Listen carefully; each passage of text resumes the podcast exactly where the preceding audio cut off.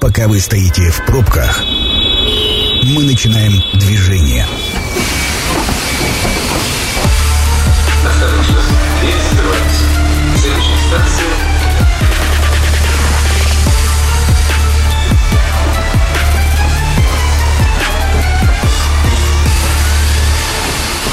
Метро.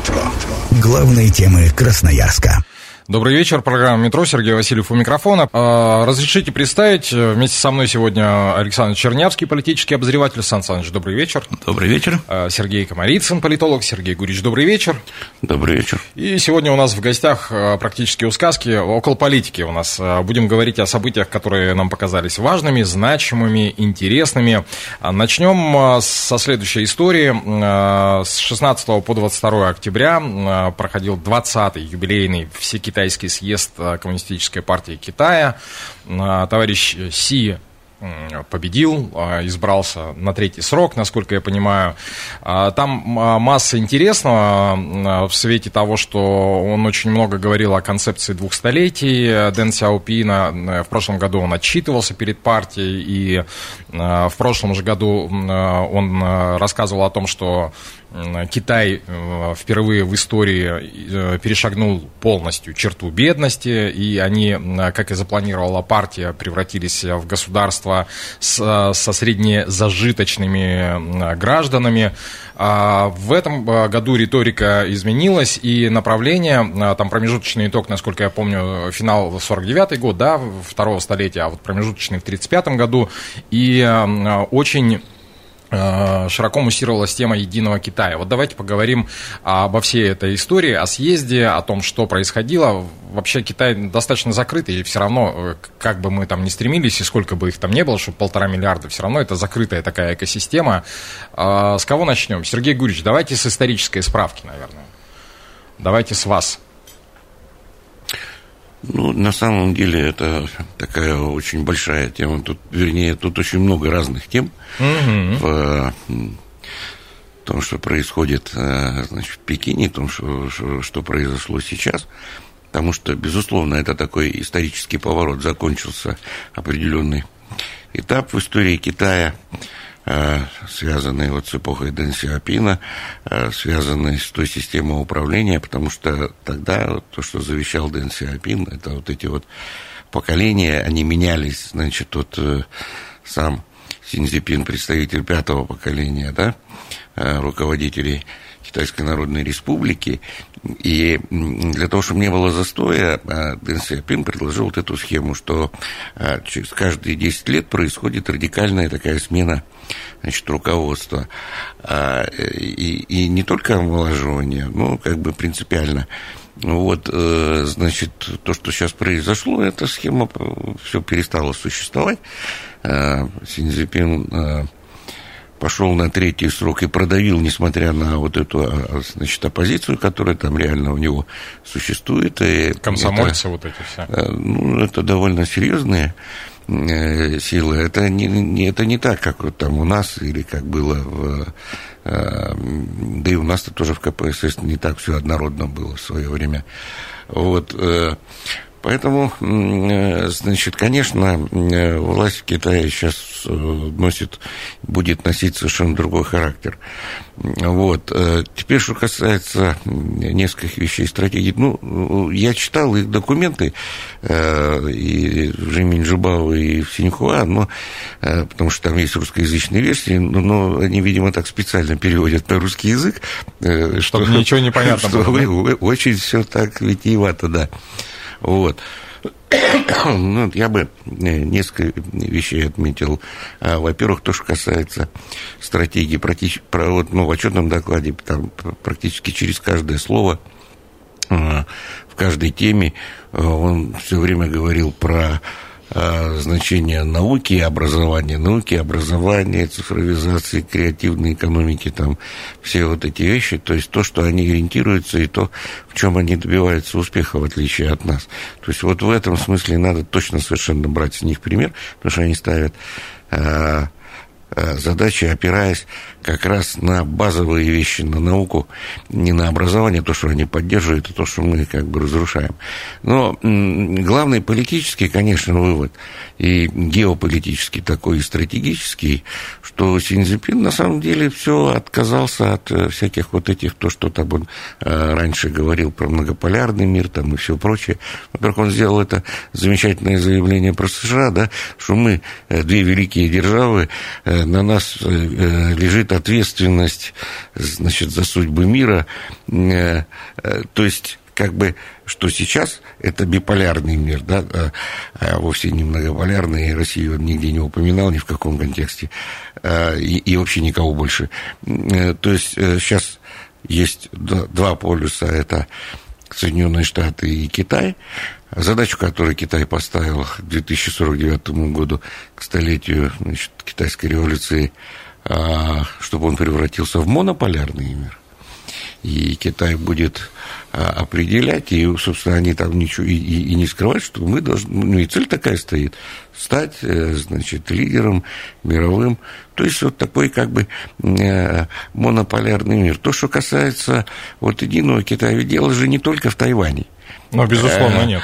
Э, потому что Китайская Народная Республика не призна... А она имеет, во-первых, территориальные претензии ко всем, ко всем своим соседям, вот. Э, и наши границы не, не подтверждены, и к нашим границам они имеют э, э, претензии, потому что в свое время, и еще если уж так, так и исторически там со всеми договорами, Буринскому договору 1000 727 года, Кяхтинскому 1128 эти границы, они так и не, и, и не признали, значит, и Айгунский договор в XIX веке 60-го года, и потом вот Кяхтинский, по которому, значит, Приморье там Э, Уссурийский край вошли в состав России, они, ведь и предыдущие руководители, они говорили там про, про, про четыре, так сказать, упущенных, э, не, не только Тайвань, там они перечисляли, а там они претендуют и на внешнюю Монголию, а это значит, что и на, на Тувинскую республику, потому что она была в составе внешней Монголии как автономная ее часть.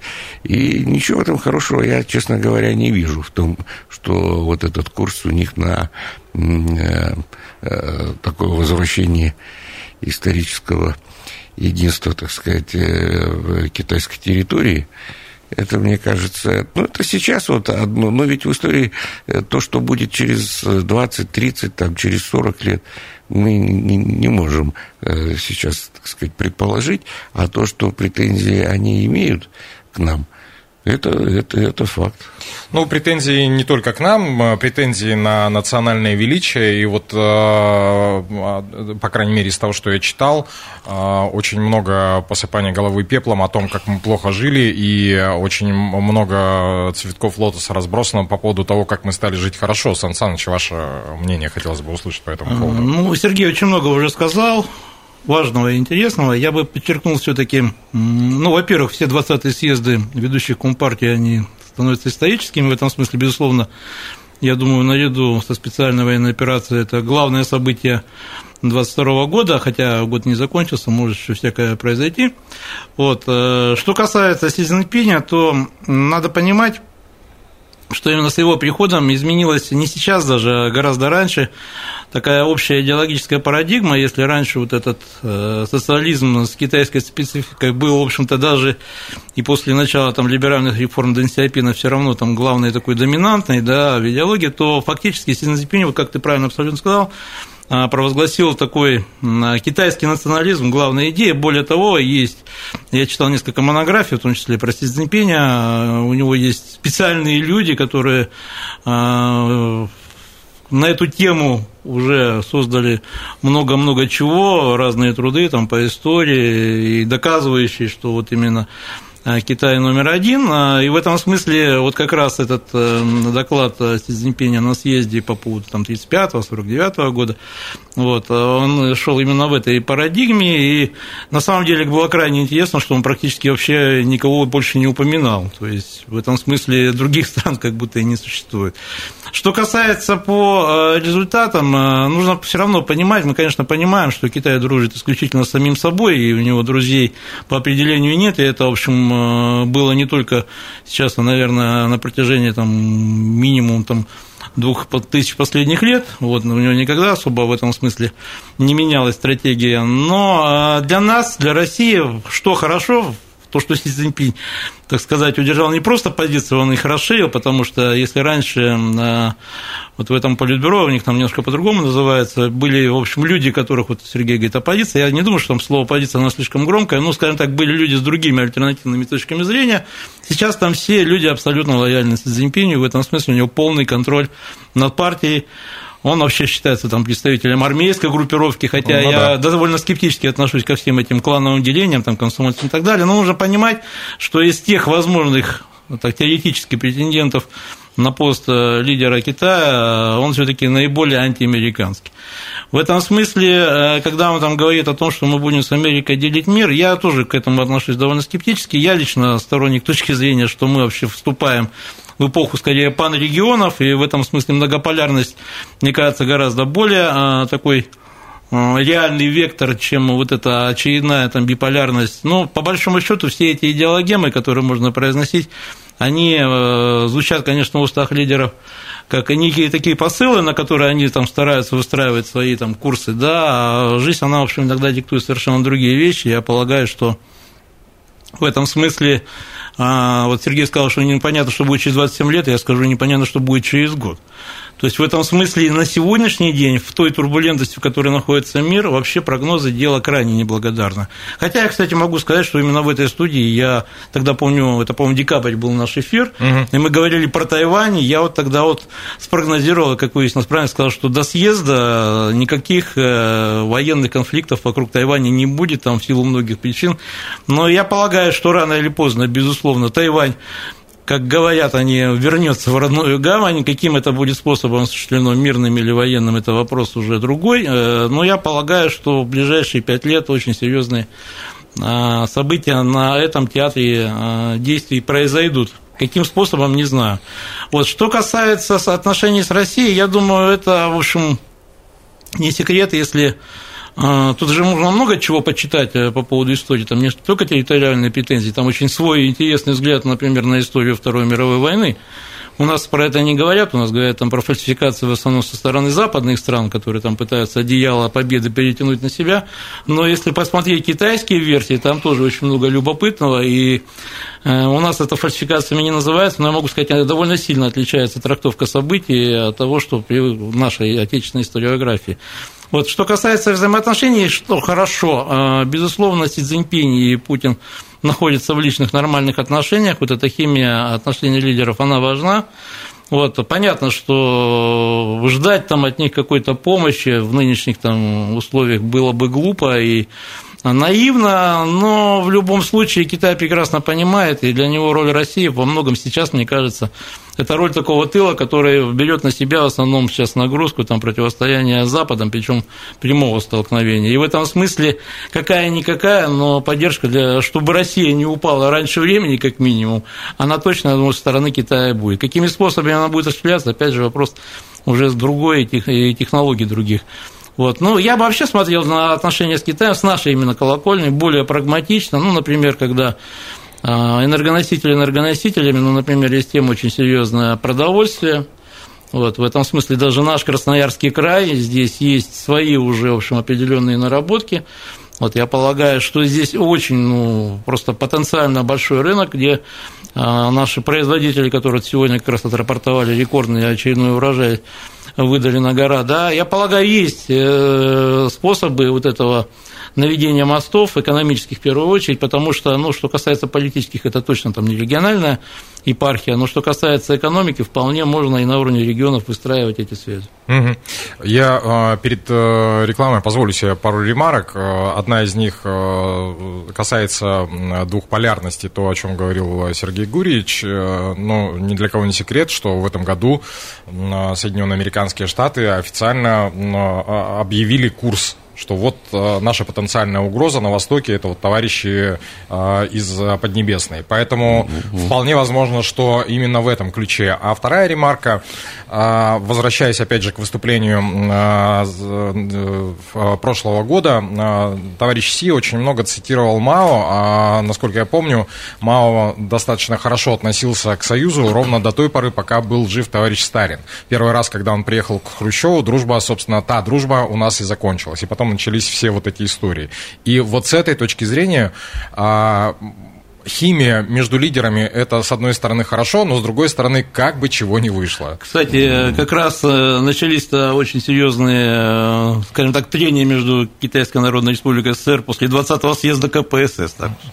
Ну, на самом деле, не совсем все так, потому что Сталин вообще не хотел, чтобы Мао Цзэдун пришел к власти. Безусловно. Потому что его э, устраивал Чанкайши. Кстати, у нас же есть такое заблуждение, что Тайвань – это какие-то там сепаратисты и, и что-то там откололись, да, от Китая. Это же не так, потому что это и есть законное правительство. Та Китайская республика, во главе которой стоял маршал Чункайши, которая была членом антигитлеровской коалиции, которая создавала ООН, и все ее подписи там стоят, это и есть Тайвань. Просто во время гражданской войны э, они э, вынуждены были вот перебраться значит, на остров, на Тайвань, тогда, когда значит, коммунисты вот заняли материковую часть. И до 1972 года же, 1972 года Тайвань не представлял представлял э, ну да, пока Киссинджер не договорился в этом самом в ООН, поэтому вообще-то они и есть законное правительство, а эти заговорщики.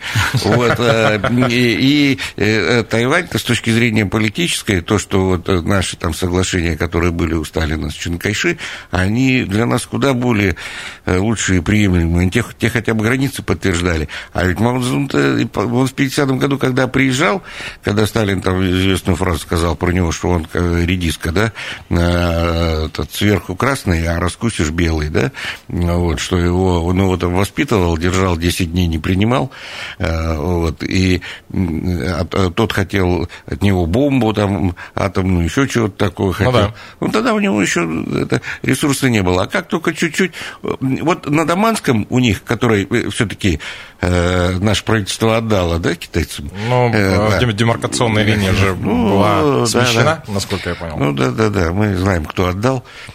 Но не будем показывать пальцем. Да, поднял с колена и отдал, да. Вот, э, значит, там э, у них есть музей, в который пускают всех, кроме россиян значит, там вот героев, так сказать, которые противостояли, и там, значит, ну, как рассказывают, как раз говорится о всех об этих Э, территориальных претензий. Вот, кстати, интересно, я был э, в сентябре во Владивостоке, побывал э, в музее пограничной охраны вот, от Дальнего Востока. Вот, и там тоже есть специальный зал, посвященный как раз вот этому конфликту на Даманском. То есть интересно, туда китайцев пускают или нет. Это программа «Метро». Авторитетно о Красноярске.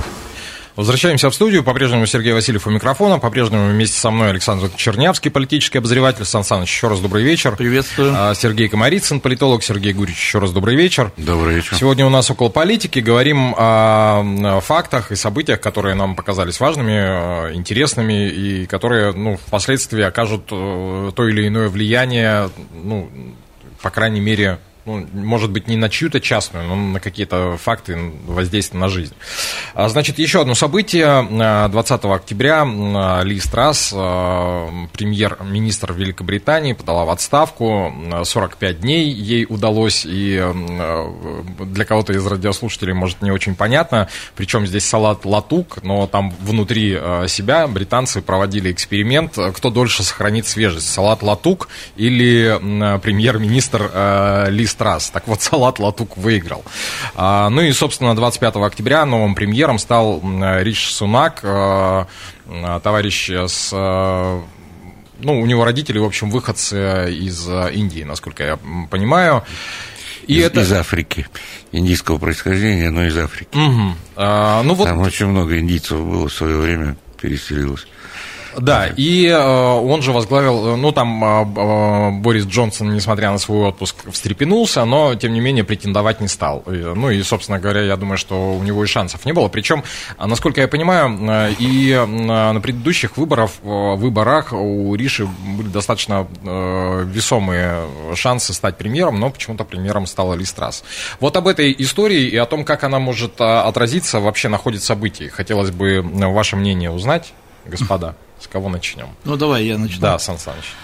А, ну, думаю, на Красноярском крае избрание Сунака никак не скажется. Но на стране. А, на России, я думаю, тоже особо курс не изменится. Англия исторически, в общем, практически всегда была нашим оппонентом. Ну, градус, скажем так, наших не очень дружественных отношений был разным, бывало даже иногда и союзниками, там, если вспомнить Вторую мировую войну. По необходимости, я бы сказал. Вот. Но что касается конкретных событий э, в политической жизни Англии, э, то я, конечно, болел за то, чтобы Ли Страс продержалась на посту премьер-министра как можно дольше, потому что она, конечно, яркий представитель вот этого отрицательного кадрового отбора, который мы видим, не только, кстати, на Западе, а во многих и других частях света. Вот что касается... Нас ты имеешь в виду? Я не знаю, Сергей дальше на восток смотрим. Это, это вы сказали. Вот. Что касается именно Англии, то ну, за 45 дней умудриться, в общем, обрушить там фунт стерлингов, э, наступить на пятки там буквально всем серьезным э, монополиям и всем остальным. Э, в общем, это надо было, конечно, э, умудриться, но с другой стороны, мы же видели ее в роли министра обороны, мы помним ее замечательные высказывания по поводу наших областей, наших регионов, которые в ее представлении принадлежали на тот момент Украине, да. Вот. В этом смысле человек, конечно, ну, явно может быть, где-то там на вторых ролях она, может быть, и была, так сказать, э, где-то в своей тарелке, но здесь она, конечно, попала не на свое кресло, и с учетом недружественности, очевидно, Великобритании по отношению к нашей любимой родине, конечно, было бы лучше, если бы она продержалась. Что касается Риши Сунака, там проблема состоит в том, никто не может сейчас точно предсказать э, вообще, сколько ему уготовано. А, отведено? Да, отведено, в общем, руководить кабинетом, потому потому что там проблема в чем? Ну, то есть по всем опросам сейчас, вот с учетом скандалов и с Джонсоном, и неудачным вот этим премьерством трасс, э, очень низкий рейтинг у консервативной партии. Вот. Э, если бы, например, выборы были сейчас, то, безусловно, консерваторы с треском проиграли, и к власти пришли были и. Вот, поэтому пока не совсем понятна вот эта ситуация. Насколько я понимаю, проблемы все-таки в той же экономике а, Англии, они носят э, ведь не ситуативный характер, они носят достаточно серьезный стратегический характер, и исправить их там даже с помощью вот этого технократа, как его там некоторые называют, ну, он, на самом деле он же был казначеем, то есть ну, да. Э, знает, что такое финансы, работал в разных очень серьезных финансовых структурах частных, э, опять же, самый богатый в истории там вообще премьер, говорят, примерно по своему а, состоянию там равен королевскому вот этому дому Англии. 730 миллионов. Ну, там разные, на самом деле, оценки звучали. Я... На счету. 880. Нет, человек... 222 нет, место в списке Forbes. Человек, безусловно, а, очень, так сказать, подкован в экономике. Я полагаю, в этом отношении его примерство, безусловно, будет гораздо удачнее, чем у Листрас. Но вот, опять же, непонятно, хватит ли ему срока, чтобы вот эти задумки воплотить. Что касается внешней политики, Англия – это страна, безусловно, которая не может не заниматься внешней политикой, несмотря на то, что это уже не та империя, которая там была еще в 40-е, 50-е даже годы, да. Вот. Э, понятно, антироссийская направленность там, британского правящего класса, она абсолютно неизменная, я здесь не верю, что здесь вообще могут быть какие-то там подвижки в ближайшее время. Вот. Что касается а, отношений с другими державами, ну, вообще Сунок, я про него читал достаточно компетентные мнения именно людей, которые профессионально занимаются английской политикой. Его там считают проамериканским а, человеком, и в этом смысле он следует фактически тем векторам, которые провозглашает Америка, и в этом смысле а, я думаю, его, например, антикитайский запал может быть даже больше, чем антироссийский. Вот, тем более не будем забывать его все-таки индийское происхождение, коль мы вообще начали с Китая, там же, кстати, тема очень интересная по территориальным именно mm-hmm. спорам с Индией, там речь идет об огромных просто площадях, э, с площадью с небольшую европейскую страну. И в этом смысле, я думаю, вот этот достаточно сильный антикитайский э, настрой вот, индийской элиты, я думаю, в этом смысле они могут рассчитывать как минимум на поддержку в этом отношении э, нового правительства Великобритании. Вот. Но и я думаю, что касается отношений, например, с Евросоюзом, здесь все они уже идут в американском форматоре, здесь каких-либо, я лично здесь сюрпризов не жду, то, что мы наблюдали там последние там, пару лет, я думаю, они и будут. Угу. Сергей Гурьевич, э, перед тем, как да. ваше мнение услышу, хотелось бы э, пару уточнений, ну, по крайней мере, те мнения, с которыми я сталкивался. А, хотел э, уточнить, правда ли, что монарх британский до сих пор является главнокомандующим канадскими вооруженными силами де-факто, ну, или там по документам, ну, и доминион, австралийскими? Доминионов-то, конечно, и не только, там в Содружестве очень много, где формально Э, английский король является главой государства. Но сейчас э, там э, маленькие обычно бунтуют всякие угу. белизы, там вот эти все, которые выходят. А старые, большие, такие как Австралия, Канада, они как-то, ну и что, ну пускай считаются. Что... Ну, кстати, были, были и там всплески в 90-е годы. Австралия, кстати, хотела уйти из этого статуса доминиона, и причем нет, там на этом тогдашние политические силы, в общем, делали даже свои избирательные это, кампании. Это, это же Но эта тема была, это так особо. Ну, считается, не считается. Она в Великобритании, это, ну, в смысле, теперь уже он, да,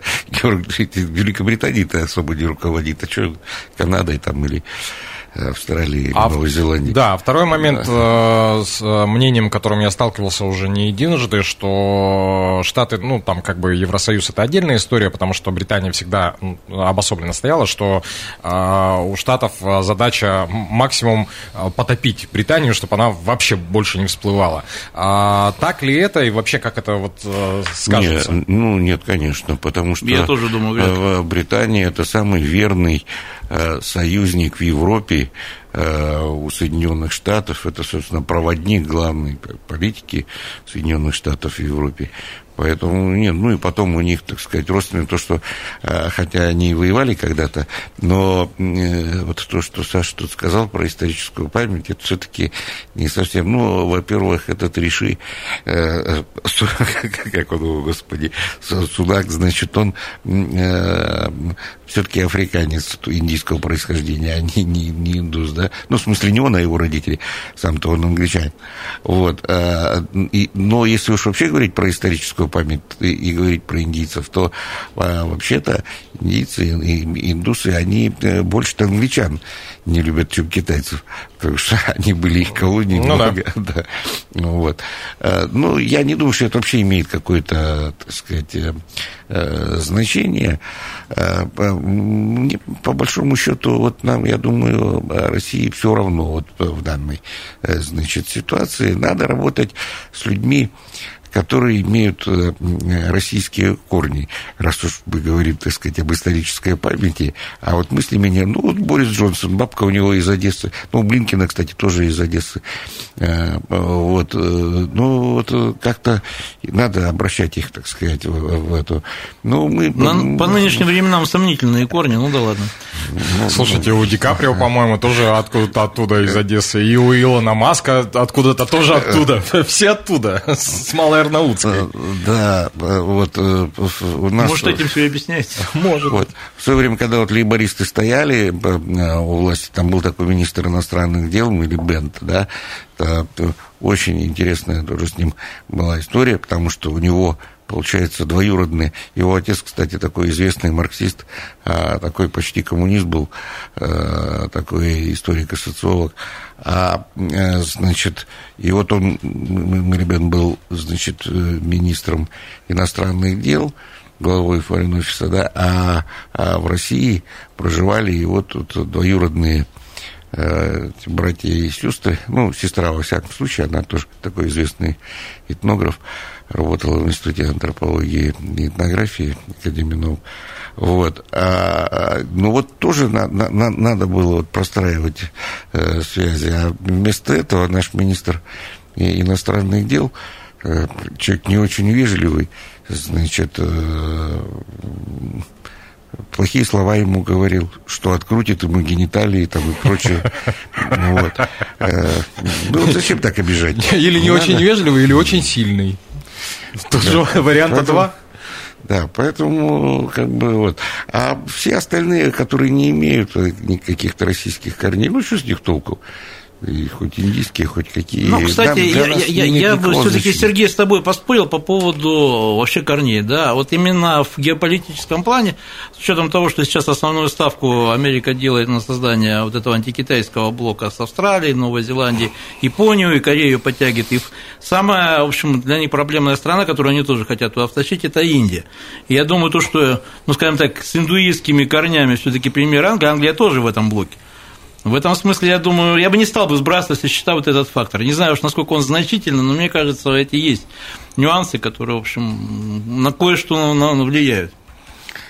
Я думаю, что индусы-то как раз, индийцы, они как раз э, не очень, так сказать, воспринимают Потому что они же помнят всю историю Великобритании, историю владычества британского. Не, но дело-то не только в Британии. Я говорю, что общая вот эта канва, вот этого англосаксонского, скажем так, союза, который на английском страны говорят против Китая, то есть и Индию-то они хотят тащить туда однозначно. Угу. Ну, то есть, э, нам не жарко, не холодно, то есть в отношении нас политика Британии никоим образом не поменяется, вне зависимости от того, какой Нет, бы ну, там если, консерватор там, не возглавлял. Ну, если просто кому-то интересно там посмотреть, ну, такие персонажи, там один с такой с прической, э, Борис э, Джонсон, очень такой любопытный, да. Другая, она что ж там танцевала, Листра, вспомните. Там, вот. Ну, так вот посмотреть. А в смысле содержательном-то Ничего Никакой не разницы. Ничего. Ну, собственно, тогда давайте на этом поставим многоточие, потому что больше вопросов мы сегодня обсудить не успеем. А, огромное спасибо хотелось бы сказать моим сегодняшним а, гостям. А, Сергей Комарицын, политолог. Сергей Гурич, спасибо. Да, за что. Да, Александр Чернявский, политический обозреватель. Сан Саныч, спасибо. Удачи. Да, Сергей Гурич прям расстроен сегодня чем-то. Программу провел Сергей да, Васильев. я хотел про другое поговорить. Программу провел Сергей Васильев. Очень скоро она появится на сайте 128 FM.